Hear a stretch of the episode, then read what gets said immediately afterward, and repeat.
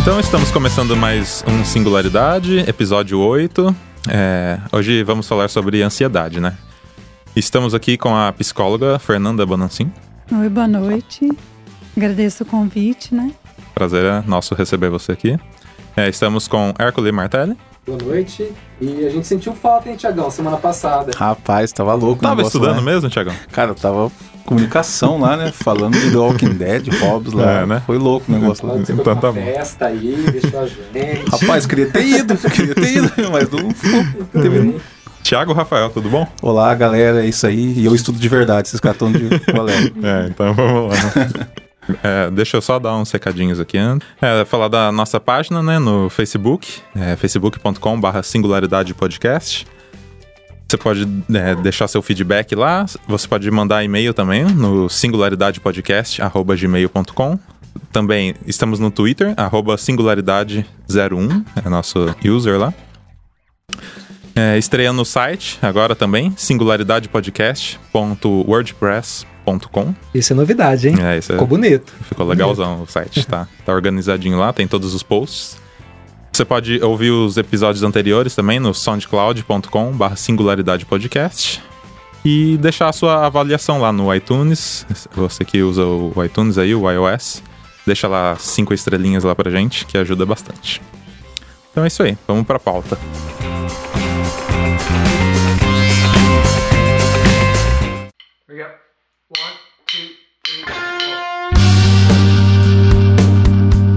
Fernanda, ansiedade é uma coisa que todo mundo tem, né? Em certos níveis. É a partir de onde que, que isso se torna um, um problema?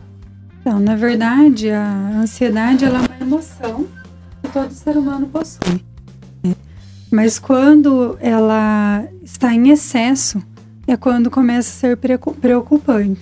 Então, é uma emoção normal do ser humano e é comum que nós enfrentamos no dia a dia, né? Uma- num trabalho, diante de um relacionamento, mas que a- o ser humano, quando ela está em excesso, ele não consegue lidar com esses sintomas e não consegue controlar. É onde começa a ficar preocupante e pode se transformar em um transtorno de ansiedade. Quando começa a atrapalhar a Sim, pessoa. atrapalhar no- no, no dia a dia. cotidiano, né? Trabalho, escola, nas relações interpessoais. E é onde acaba ficando preocupante. E tem que ser controlada, tem que ser tratada. Para não se transformar mais para frente num transtorno de ansiedade. E nós falamos a síndrome do pânico é um transtorno de ansiedade. É, em, em níveis mais, mais níveis altos. mais altos, né? Aham. A pessoa já não consegue controlar, acaba atrapalhando seu modo de viver é, e também acaba interferindo na saúde do corpo, não só na saúde mental. É, o corpo e a mente são in- totalmente interligados. Então, se o corpo não está bem, o, a mente também não está. E, consequentemente, se a mente não está bem, o corpo também responde. É, muita gente acha que é, que é besteira é, procurar um- uma ajuda de um, de um psicólogo, né? Não é bem isso, né? Hoje em dia as pessoas é um pouco menos, né? O preconceito com o psicólogo vem melhorando. Antigamente as pessoas diziam que procurar um psicólogo é para quem é louco, para quem tá desvairado, e não é assim. Se fosse ver, todos nós precisaríamos de uma terapia, porque problemas todos nós temos, né? E, e nem sempre temos aquela aquele ânimo é, para enfrentar. Então, procurar o psicólogo é um passo muito importante, não só no transtorno de ansiedade, mas quando eu vejo que algo não está bem, eu preciso compartilhar com alguém, com um profissional que consiga ajudar. A ansiedade, ela tá ligada à depressão? Não, não estão ligadas, mas um, um paciente, né, uma pessoa, um indivíduo, ele pode desenvolver sim a ansiedade e a depressão. Apesar de dos sintomas serem parecidos, a depressão ela é um transtorno, né? Ela é um distúrbio da emoção, onde a principal característica é é a tristeza profunda, é, a baixa autoestima, a pessoa se sente, na verdade, no fundo do, po- do poço. É uma depressão mesmo, no, no fundo, no buraco. E a ansiedade não, são sintomas parecidos, mas a pessoa sempre anseia por algo que está por vir. É, o, a própria mente acaba transformando esses sentimentos em algo ruim. Nunca a pessoa pensa que vai dar certo. Sempre a pessoa. É como se fosse um excesso de futuro? É, sim, você falou tudo. Eu sempre costumo dizer para meus pacientes: a depressão, excesso de passado. E a ansiedade, excesso de futuro. Isso você pode ver que é justamente isso. A pessoa que está sofrendo por depressão é algo que ela não aceita, é algo que já passou, que ela não superou. E a ansiedade é algo que está por vir, você nem sabe o que está por vir, já está sofrendo. Então é, é, bem isso, você falou tudo. O pessimismo está ligado à, à ansiedade, Fernanda? Sim, em termos, né? O, o pessimismo é o que eu estou falando. A pessoa já pensa que vai dar tudo errado, pensa que só com ele que acontece isso, por que, que só eu que estou sofrendo.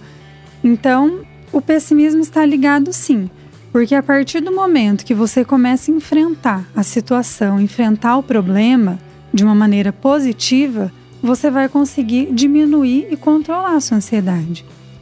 Mas se você está com algum problema, ou por exemplo, tem um trabalho ou algo que está te deixando ansioso, você começar a pensar: eu vou chegar lá, vai dar tudo errado, o nível de ansiedade vai só aumentar.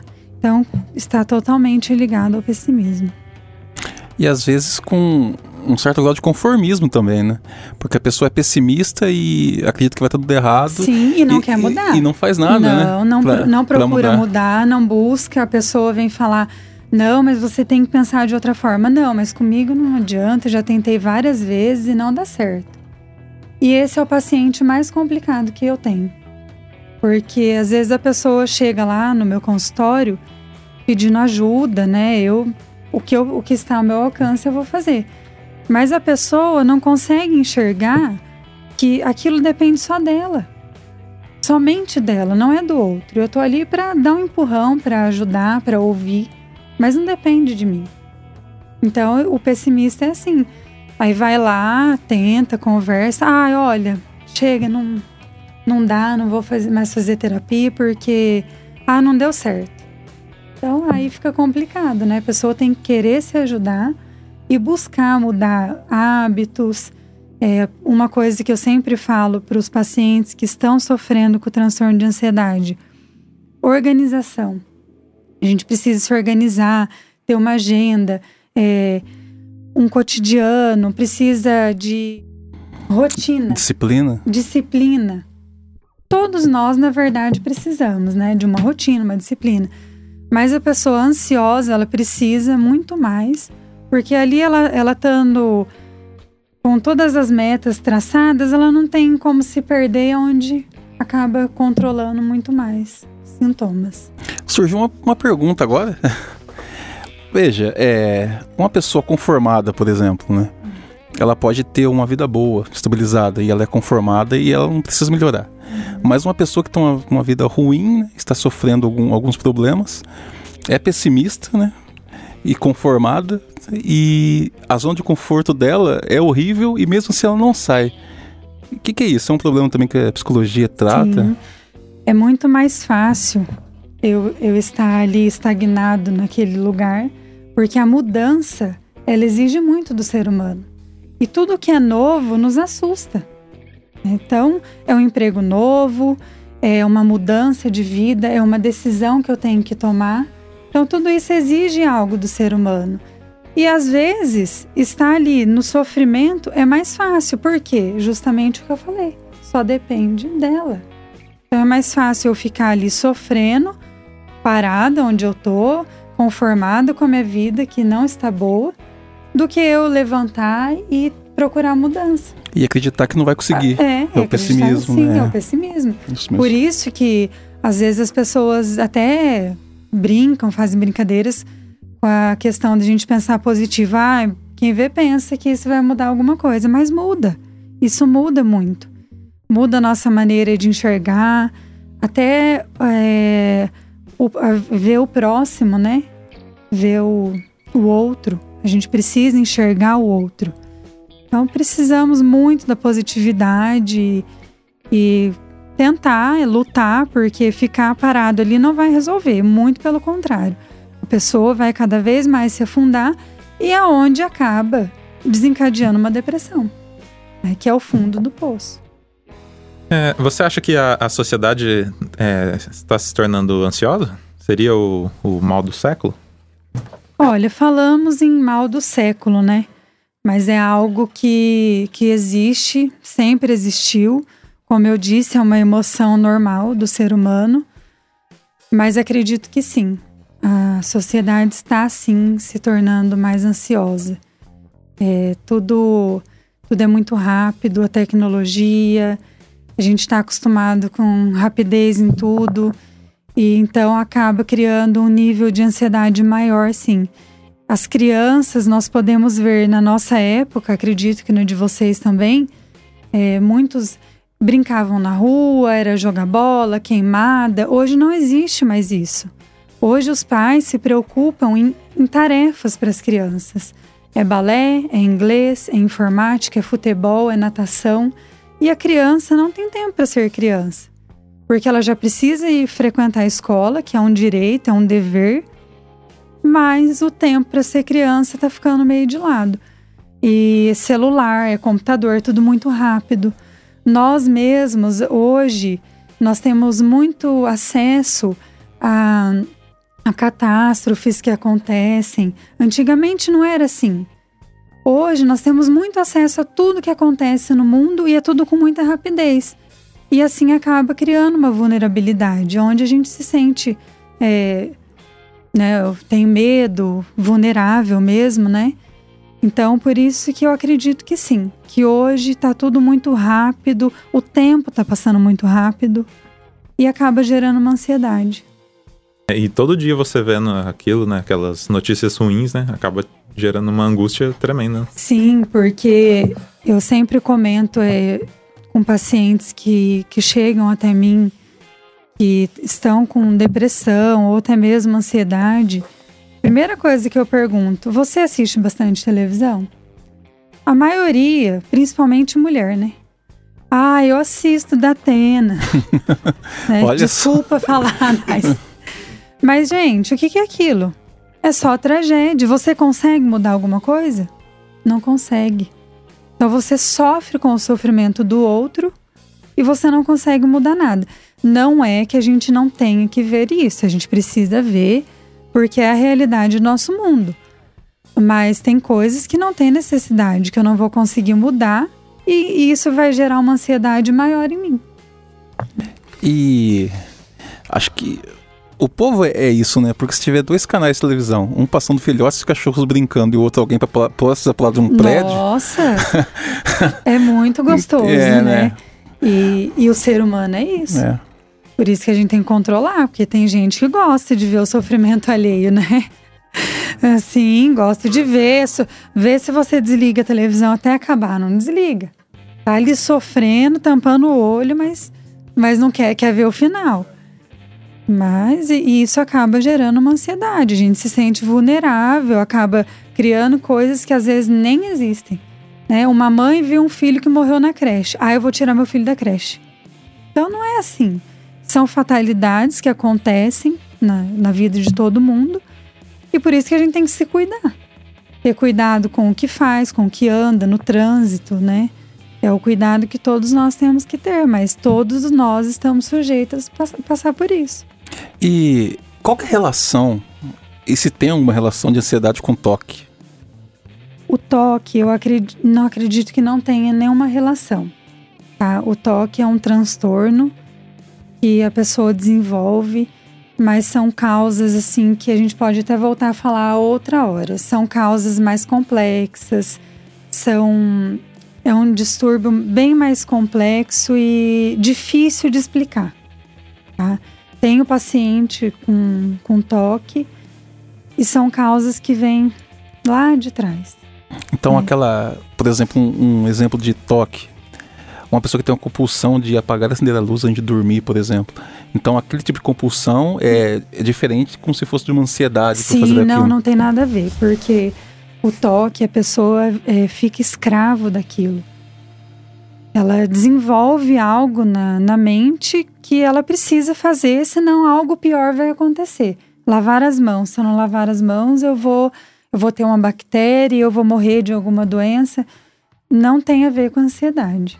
É, pode ser que comece com ansiedade e acabe se desenvolvendo, mas algo muito bem, muito mais complexo do que a ansiedade. É, a gente estava conversando, Tiagão, sobre é, ansiedade e a expectativa, né? Aí É. você, você até falou para mim não, não criar expectativa, né? quem quem, quem que falou isso? É o Nietzsche, né? É o Nietzsche. Nietzsche, fala, ó, não, Não, crie expectativa. expectativas. É, Dance com a vida, jogue os dados, seja uma criança, não, não crie expectativa, você vai se frustrar. É. Sim, toda vez, né? É. E, e é isso, eu, eu costumo falar viver o hoje. A gente precisa viver hoje. Claro que eu preciso me organizar, ter sonhos, pensar no meu futuro. Provisões para amanhã. Com certeza, eu não posso também deitar e ficar pensando que, que deixa o que, que acontecer, né? Não é assim. Eu preciso, tanto que eu falo, que a gente precisa se organizar, né? Ter uma rotina, ter algo determinado. Mas primeiro eu preciso viver o hoje. Viver o hoje, amanhã é outro dia. E eu sempre falo aquele ditado: é, não deixe para amanhã o que você pode fazer hoje, tem tudo a ver com isso, com ansiedade. Se você precisa fazer algo hoje, faça hoje. Porque depois você vai deitar na cama, você vai pensar: por que, que eu não fiz? Amanhã talvez não dê. E aonde gera ansiedade, insônia, e durante o sono você não vai conseguir resolver nada. A hora que você já está deitado na cama, você não vai fazer mais nada. Então, por isso, se eu tenho é, estabeleci uma meta, amanhã eu vou fazer isso, isso e isso. Então, amanhã eu vou fazer isso. Levanta preparado para cumprir aquelas metas. Se sobrar um tempo, faz. Se não sobrar, o resto fica para. Mas eu preciso fazer o de hoje. Tem problema? Dá pra resolver? Resolve. Não dá? Fica sussa. Sim, porque vai fazer o quê? Não dá pra resolver? Fica Não dá para sussa. resolver, tenta amanhã de novo, né? Estabelece outra meta. E é assim, é, a vida é muito simples. A gente que complica. Legal isso, Tiagão. Um dia eu chego lá. É. Eu tô, tô- tô andando nesse caminho. Ah, deixa quieto.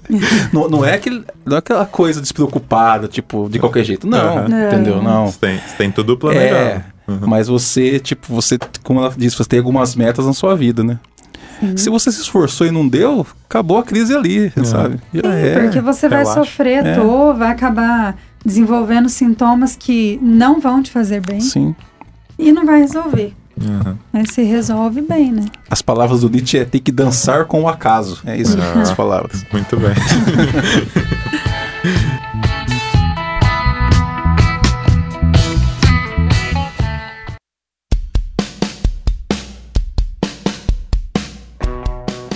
Vamos falar um pouco de, da- das redes sociais e, e a ansiedade, né?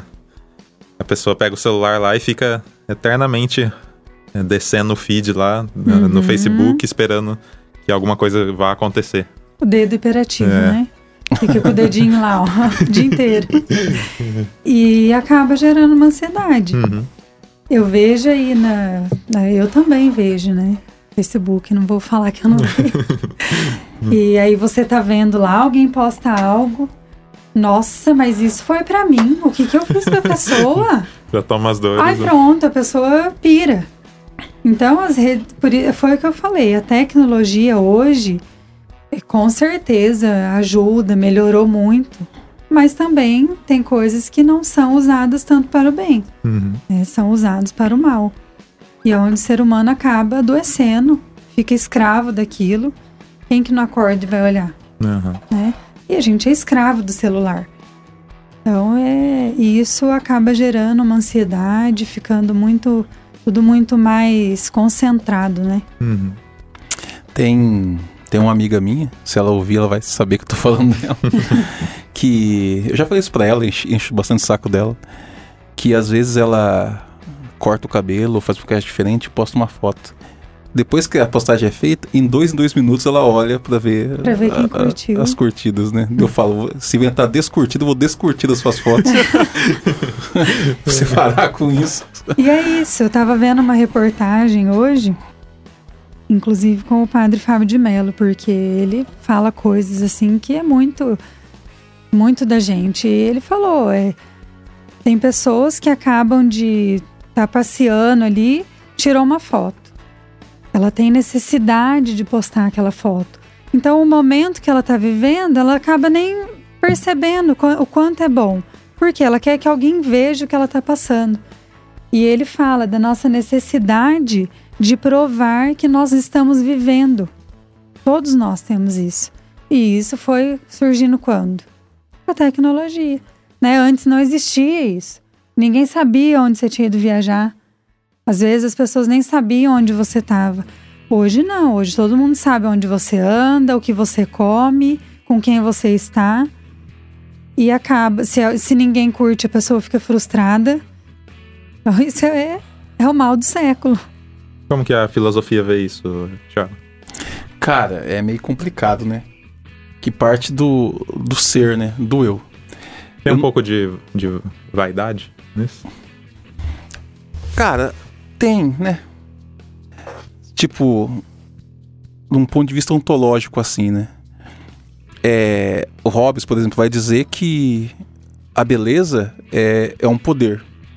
É um poder original do homem, né? É um poder que ele não ele não conquista, né? Não, não é passado para ele. Ele nasce na verdade, esse termo homem é meio machista, na verdade, é do ser humano. Hobbes fala homem, mas ele escreveu 1600, então dá um desconto para ele. Né? E. Então, é, é, é, um, é um poder. Para ele, isso é um poder.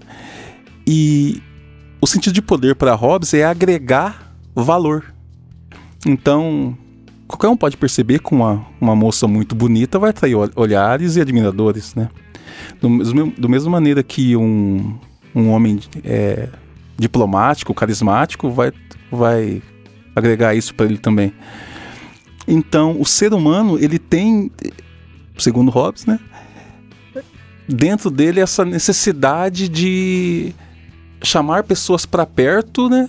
Para ver essa grandeza que, que tem, né? Então eu acho que é, é, bem por aí mesmo. O ser humano ele precisa ser reconhecido, eu acho, assim diferente. Por exemplo, o médico é ser reconhecido por ser do bom trabalho. Até aí, beleza, né? Aristóteles vai falar que você tem que fazer a máxima das suas coisas para você fazer ela plena, né? Mas quem que não vai quer ser elogiado naquilo que sabe que é bom, sabe? Você é a melhor psicóloga que eu já conversei na minha vida. As outras, todos nós entendeu? precisamos de aprovação, Sim. né? Então, aquela pessoa que vai, como você disse, vai assistir um show, talvez é da banda preferida. Eu gosto muito de Iron Maiden, sabe? Eu vou perder o meu show vendo pela tela do meu celular. Enquanto sabe? você tá lá no show, né? É. Daí várias pessoas, amigos meus, já comeram no restaurante X e postaram o prato X. Eu tenho que ir lá comer e postar aquele mesmo prato. Se não postar, não, não Sim. comeu. Porque se eu não fazer não, isso, comeu. parece que eu não faço parte desse grupinho secreto, é, sabe? Essas é. pessoas. Então eu acho que, filosoficamente falando assim, eu acho que isso resume a, a isso do, do, do homem querer ser assim, sabe? Eu acho que se resume a isso. E mostrar, né? É. Que que Ser você... aprovado. Todos nós temos essa necessidade de, de aprovação. E por um instante, se alguém não gostou, alguém não aprovou, é onde vem a frustração. Se você o sofrimento, se questiona, né? né? Você questiona. Você questiona. Uhum. Começa será, a se que eu sou tão bom será? assim é. mesmo? E aonde a autoestima vai lá no chão. Sim esse, esse tipo de valor é agregado é, não pelo que a gente se atribui, mas que os outros atribuem a gente, né? Porque eu tenho um valor sobre mim, né? E mas não Sim, vale em coletivo. Vale. É o que você tem sobre mim, é o que o Guilherme tem sobre uhum. mim. E é isso que nossa, é bem, bem louco.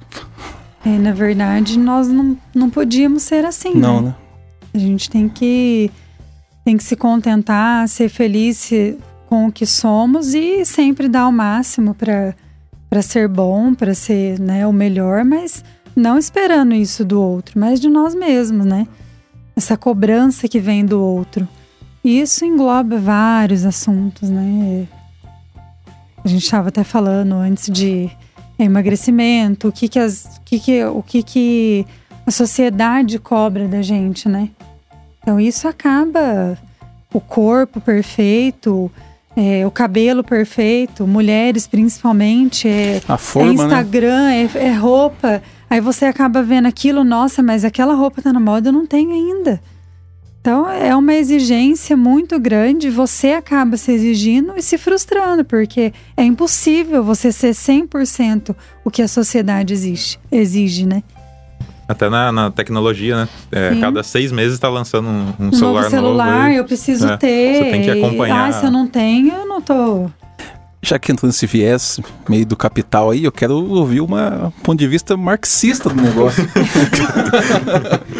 Tá muito quietinho. É, o Hércules tá. Eu tô, tô- tô fascinado né, com, com as- os pontos de vista aqui, porque realmente é, é- é um tema muito latente e está muito próximo da gente, né? E sempre que a gente está muito dentro das coisas, é difícil a gente observar o todo.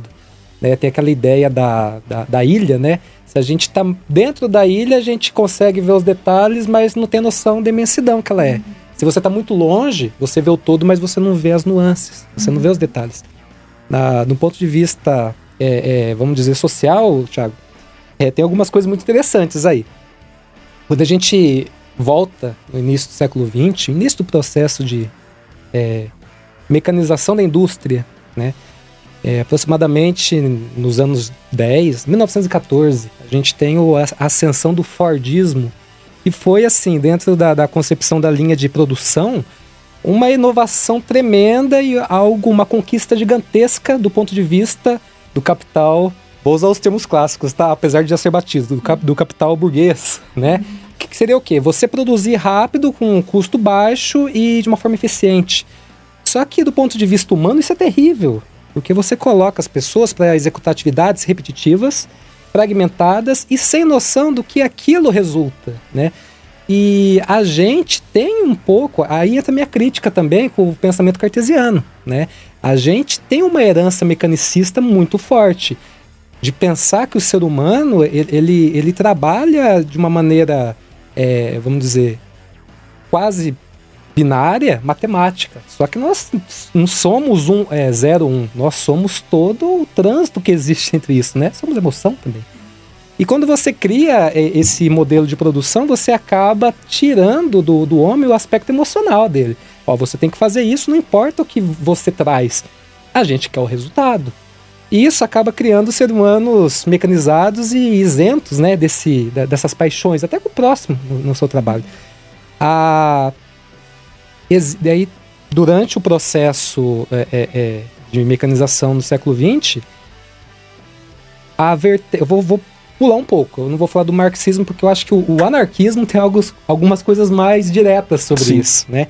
Existem verte... algumas vertentes do anarquismo que diz que a, a sociedade ela é moldada é, dentro de uma coisa que eles chamam é, é, afetos de dominação, afetos de domínio, domínio de afeto, alguma coisa assim. E cada época imprime uma certa dependência do homem com algum sentido que faça ele é, ser dependente do modelo de produção e que faça ele se revoltar. O anarquismo cita três grandes momentos. O primeiro é a miséria, voltando no século XX, que é as, a falta de, da- de alimento, condições básicas para a pessoa poder sobreviver. Ou seja, você ter que lutar para existir. O segundo momento, eles datam mais ou menos da década de 70, 60, que é o tédio, né? E depois que você já conseguiu as conquistas básicas do trabalho, você ainda tem aquela coisa da repetição, da monotonia, que, que faz você ainda não se sentir humano. A- apesar de você ter que sobreviver, você ainda não está trabalhando o seu potencial em cima disso. E dentro do tédio, ah, citam que o próprio capital viu uma forma de poder é, é, é, gerar mais domínio ainda com a indústria do entretenimento, né?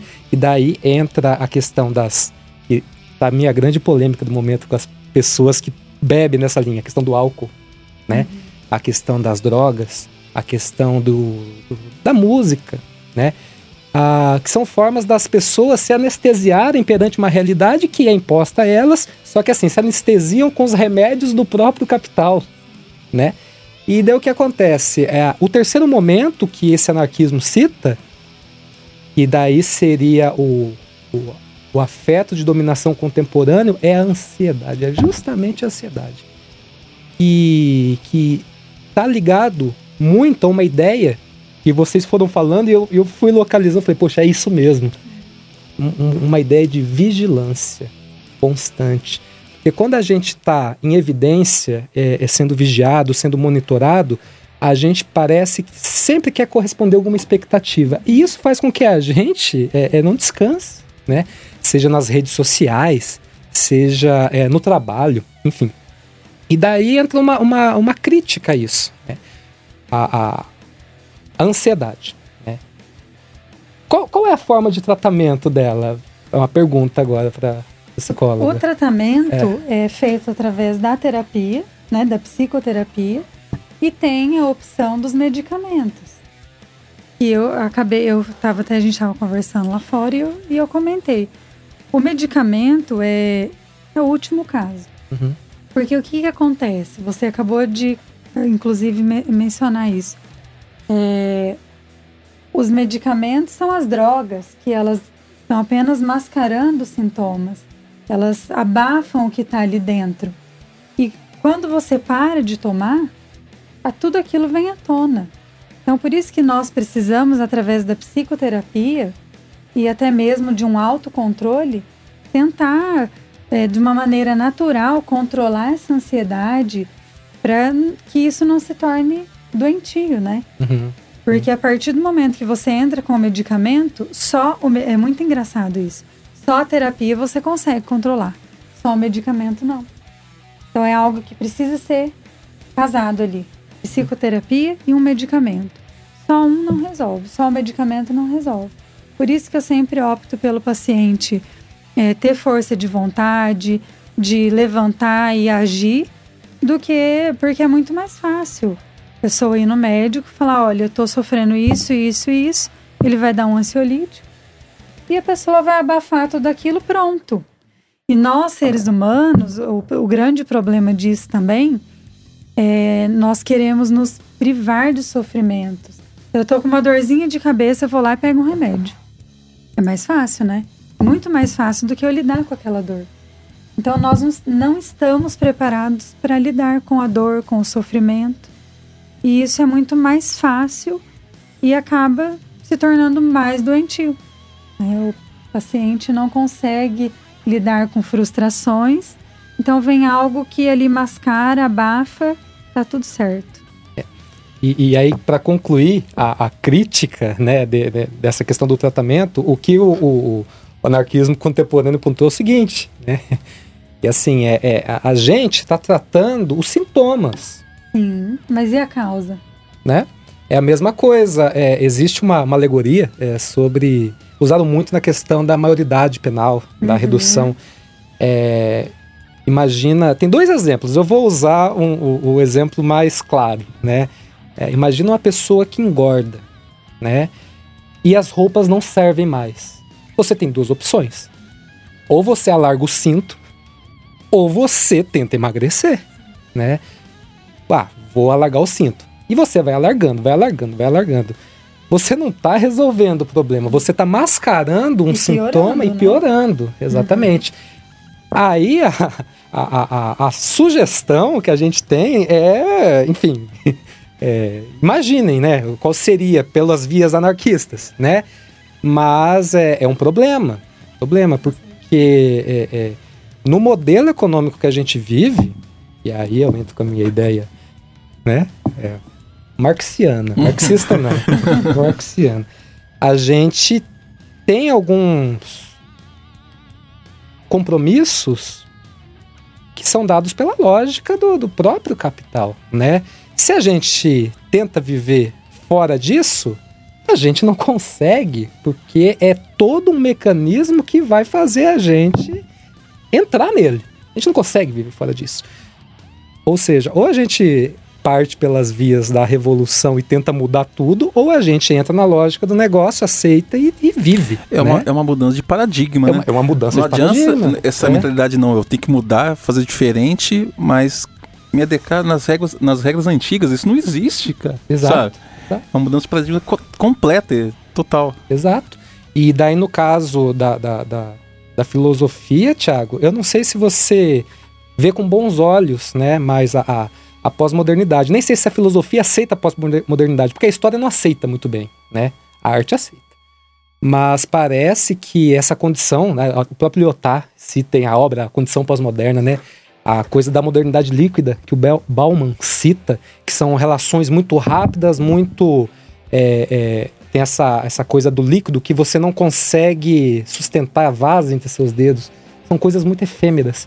E parece que isso daí também é, é, faz com que o ser humano não estabeleça relações mais íntimas com as coisas. E faz com que a gente se distancie do vínculo emocional. E acredito que o ser humano sem emoções hum, não é muito interessante, né? Porque nós temos potência de força, temos potência de vontade. Se a gente não tem a sensibilização pela emoção, a gente faz coisas muito erradas, né? Sei lá, eu acredito. A, a minha, a minha solução é, é, é, é, são por outras vias, né?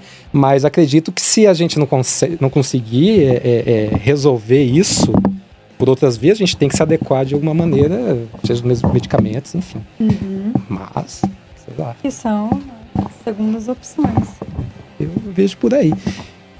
Tem uma. Essa galera anarquista que eu falei, eu dou risada porque eu acho, acho legal, só que assim.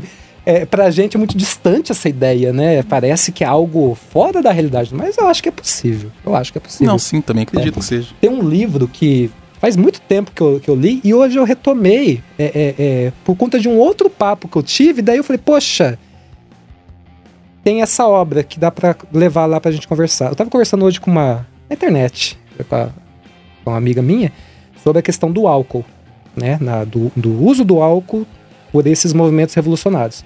E o anarquismo também a gente fala, ó, a gente tem que se liberar dos vícios. Que o ser humano possui vício, ele não pode atingir a liberdade, ele não consegue essa suposta liberdade. E existe um grupo que chama é, é, é, é, é Crime Thinking, Think, Pensamento criminal? Criminoso? é algo nesse sentido. Ah. É um coletivo inglês, anônimo, que eles têm um trabalho de ativismo muito grande em cima dessas ideias. Eles têm uma obra que fala especificamente da ansiedade, que é são as seis teses da ansiedade, da ansiedade no capitalismo, que fala sobre isso. Então, é, é um- uma coisa que se poten- potencializou com essa condição de sistema que a gente vive. Sempre existiu, mas pelo ritmo que a gente está vivendo, potencializou. E é uma coisa que a gente tem que aprender a lidar.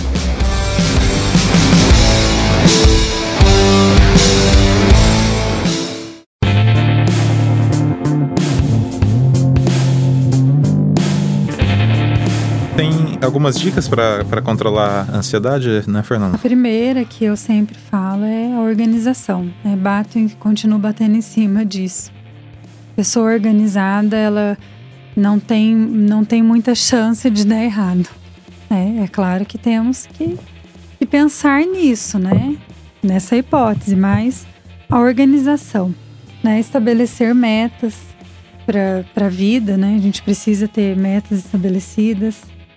É, praticar, praticar esportes, ouvir uma música que você gosta, é, ter um tempo para você. Na verdade, nós seres humanos, a gente precisa disso. A gente precisa se cuidar, se olhar para dentro, ver o que eu gosto, o que eu preciso, o que eu preciso mudar. Então, a gente ter esse tempo para pensar o que está acontecendo de errado, isso já ajuda, porque você vai perceber que o erro é teu. Você tá errando, algo que você tá fazendo que não tá dando certo. E também na, na terapia, né, eu faço técnicas de relaxamento, e passo para os meus pacientes essas técnicas. Yoga ajuda? Ajuda, ajuda, mas daí já é- não é no âmbito psicológico. Aí já, né, já é- tem outros profissionais, tem psicólogos que, que são especialistas em yoga, né? Nunca trabalhei com isso. Mas eu trabalho bastante com a técnica de, relaxa, de relaxamento, que é uma técnica direcionada. Ou você prepara o ambiente, né, para o paciente e coloca uma música relaxante e vai pede para o paciente se entregar ao momento e vai direcionando a fala. O paciente vai entrando no, na história e isso é muito bom, tem ajudado bastante. Então, é mudança de hábito, é o que nós já falamos. Para você, algumas das dicas é, primeira coisa, mudar os seus hábitos. Alimentação controlada também ajuda muito, porque a gente sabe que o nosso organismo, a gente é o que a gente come. Então, se eu tô comendo só bobeira, tudo tende a piorar. E o, a, o, a praticar, praticar esportes é muito importante. É uma das, das primeiras dicas que eu, que eu dou para os pacientes, né? E a psicoterapia semanalmente. Uma vez por semana o paciente vai e é onde é conversado, é falado sobre o que sente e o que está acontecendo. Aí quando a pessoa já está já tá bem, a gente começa a ficar quinzenal, mensalmente, e é onde tem evolução. Mas tem o que eu falei, né? Que, é, que é o principal. Não é, eu não vou mudar nada. Eu tô ali para ajudar. Se a pessoa não está disposta a mudar os hábitos, a maneira de enxergar as coisas, não vai ter, não vai surtir nenhum efeito. Então é muito importante a pessoa estar tá ciente de que algo que ela está fazendo está dando errado, então ela precisa mudar. Então, uma pergunta que não vai ter muito a ver com ansiedade, não, mas sobre psicologia. Como é que é, é ter um trabalho que as pessoas vão para despejar todos os problemas em você assim? E depois elas vão embora. Elas vão embora e eu fico É, ali. Você fica, porra, o cara, o cara tá ferradaço, sabe? A menina tá que ferradaça. Daí, daí, tipo, chega em casa e dorme, sabe? É, como é? Qual que é Olha, a dificuldade disso? No início, né, eu tenho cinco anos de formada. É, no início eu atendia na clínica da faculdade. Então, eu chegava em casa, eu não dormia, eu queria resolver o problema da pessoa lá na minha casa. E a gente não pode fazer isso, né? Isso não é saudável para mim. Não, não vou conseguir ajudar o paciente. Então, o, qual a importância da terapia pro psicólogo? É essa. Então, é- alguém passa para mim, eu passo para alguém. Entendeu? Eu faço terapia. Então, para me ajudar justamente com isso. Não é que eu absorva o problema do paciente. Porque quando eu estou fora do problema, é muito mais fácil eu conseguir ajudar. Porque vocês, né, todos nós já passamos por problemas que a gente se sente perdido. E vem alguém e fala: Nossa, mas por que, que você não faz dessa forma? Pode ser que ajude. Eu tô num atualmente, chama TCC. Tá? Então, né? Depois eu te dou meu cartãozinho. Ah, sim. Mas é assim: é, o paciente vem, ele literalmente vai despejar todo o problema em cima de mim, e eu tô ali para tentar in- interferir na, de uma melhor maneira. né? É, tentar pontuar algumas coisas, tentar. Eu não vou falar para o paciente, você está fazendo isso errado. Não. É através da pontuação que o paciente vai começar a enxergar. E é uma coisa muito engraçada que eu falo. Você já fez terapia? Não. Então, o dia que você fizer, você vai me falar. A partir do momento que você fala o seu problema, você escuta ele. Então, enquanto eu tô só com ele aqui dentro, eu não tô escutando, eu não tô conseguindo é, tomar uma atitude. A partir do momento que o paciente entra ali, tem pessoas que estão me contando tal, tal, fala dela, fala: Nossa, eu nunca parei para pensar nisso. Então você escuta o seu problema. Então aí é a importância de fazer terapia. Se, se ouvir é, falar, né? Sim, sobre se isso. ouvir, é, se é, dá um tempo para você. E eu costumo sempre dizer também, as pessoas, é o que a gente já falou no começo, ainda tem um certo preconceito com a terapia, muita resistência. Tenho pacientes que falam, ah, eu tô aqui porque minha mãe mandou. Não é assim. Não é. Você tem que ir por você. Porque ali você tem que pensar que é um momento seu. É um, um momento que você tá ali para se cuidar. E tem alguém que tá disposto a cuidar de você, sem te julgar e sem. a- a- dali não sai o que você fala. Então, o que entra na minha sala não sai. né? não sai para na rua. É, na minha terapia, com certeza, tem casos que eu preciso pôr para fora porque estão me gerando sofrimento, mas não são todos os casos. Porque eu, eu procuro tentar resolver ali com o paciente ali dentro mesmo, sem que ele saia e eu tenha que pensar sozinho que eu vou pontuar, o que eu vou tentar ajudar. Então ali mesmo, na sessão, eu tento já resolver aquele problema. Porque na próxima semana pode ser que ele venha e tenha outras questões para serem resolvidas, né? Então é, é assim que funciona a terapia. E já aconteceu de você ter algum paciente que falasse o problema dele para você e você se identificasse com coisa? Com certeza, muito. Mas daí eu não posso falar, Sim. né? Mas tem muitos. É, foi o que eu falei no, no início da, da minha formação. Eu sofria de ver algo parecido comigo. Né? Então, é, somos, nós somos seres humanos. Eu sou uma psicóloga, mas eu estou sujeita a ter qualquer tipo de problema, até uma depressão. Então a gente se identifica sim muito com o outro. E pode ser que essa identificação até me ajude na, na maneira de lidar com o meu problema e ajudar meu paciente. Mas com, com o curso, né? Psicologia, você adquire uh, alguns trejeitos de se medicar. Por exemplo, você tem tá com um problema, você vai seguindo uma linha de raciocínio, você fala, não, por esse caminho Sim, não vai dar certo, não. não. Nossa, eu vou ficar. É, eu me policio muito. Sim. E sempre que eu me vejo perdida, eu penso, não, eu preciso centrar, eu preciso enfrentar que, na verdade, o problema, o, é, a grande dificuldade do ser humano é enfrentar o problema.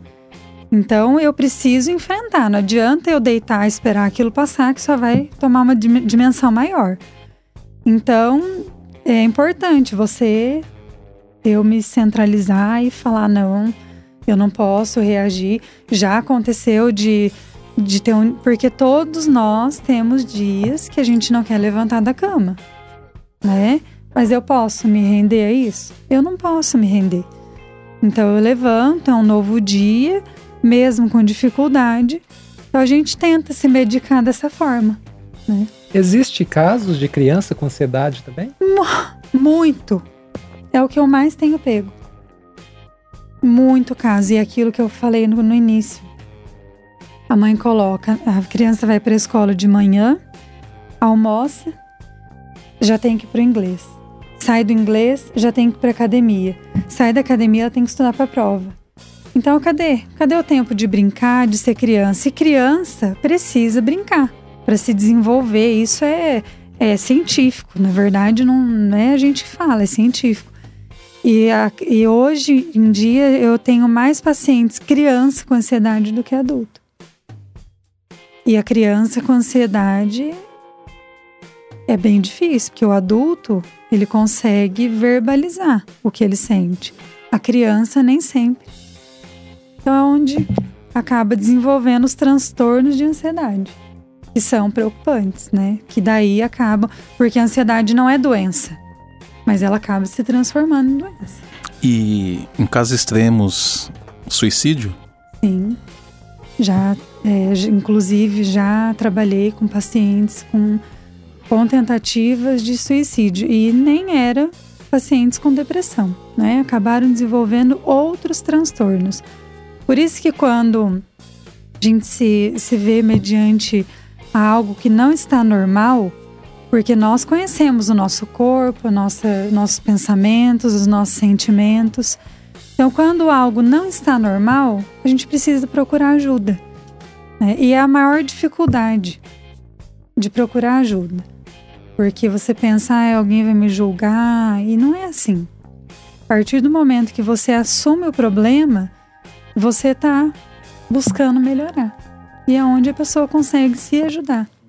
Né? Muitas vezes a pessoa tem dificuldade até de, de falar para a família, né? Que, Sim, que precisa... muito. É, e volta aquela questão do preconceito, de, de pais não aceitarem. É frescura. Filho, ah, isso é. Frescura. Depressão, é. isso é uma frescura. Vai trabalhar. Não é assim. A depressão é um sofrimento extremo, é o fundo do poço. O próprio nome diz depressão, é um buraco. Né? A pessoa quer se enfiar no buraco.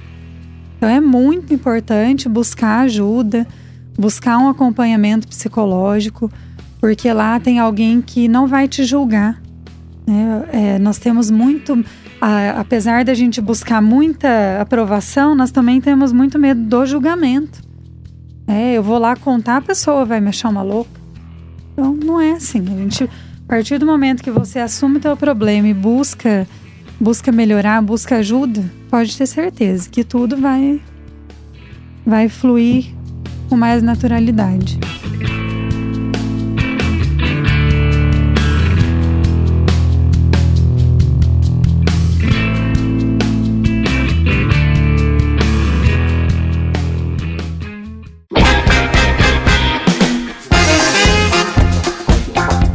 Eu vou indicar um aplicativo, é o Headspace. Ele é de, é, de meditação guiada.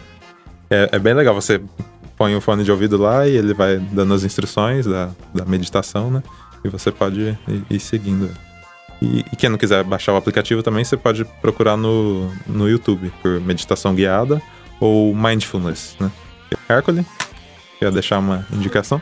Essa semana eu vou, vou deixar uma indicação de uma obra que eu revisitei é, por conta das leituras desse mês de outubro, comemoração ao centenário da Revolução Bolchevique, né? E a essência do cristianismo, que é do Feuerbach. Esse Thiago. Conheço, é, conheço. Muito boa essa obra. Inclusive o Marx fez uma crítica, né, a teses sobre o Feuerbach, a, a obra dele. E é uma, um trabalho que ele localiza a religião como um, um, um evento antropológico antes de ser um evento teológico, né? Então tem muita coisa lá que é legal para a gente revisitar, repensar e utilizar como embasamento para entender algumas questões que estão sempre vão, voltam e que estão latentes hoje aí no nosso cenário brasileiro. É isso daí. E se eu não me engano, mas eu tenho, tenho certeza que foi nesse livro que ele faz a leitura de alienação. De alienação. É. É, é muito bom mesmo. Alienação, isso, exatamente. Tiagão? Cara, é muito fácil. Joga em xadrez. É sério. Tipo, se não sabe jogar, baixa o aplicativo ou compra o tabuleiro. Porque vai trabalhar o raciocínio lógico, é um jogo relacional, precisa de outra pessoa para jogar, passa tempo. Então joga, é ótimo e vai ajudar vocês. Então, é uma dica, né, que eu vou que eu tomo por mim é sempre buscar o que tentar se ouvir e ver o que você gosta de fazer. É, o que você se identifica mais. No meu caso, adoro pinturas. Então, é uma terapia. E um livro que eu tenho tem me ajudado muito, mas eu não vou lembrar o autor. É Teorias da Personalidade, muito bom. A gente coloca na, na descrição. Aham. Né? Não, eu só quero agradecer, né, pelo convite. Para mim, me sinto lisonjeada de estar aqui. Nós que agradecemos. Então, acho que é isso. Muito bom. Até, até semana que vem e tchau, tchau. Tchau, galera. Boa noite, obrigada.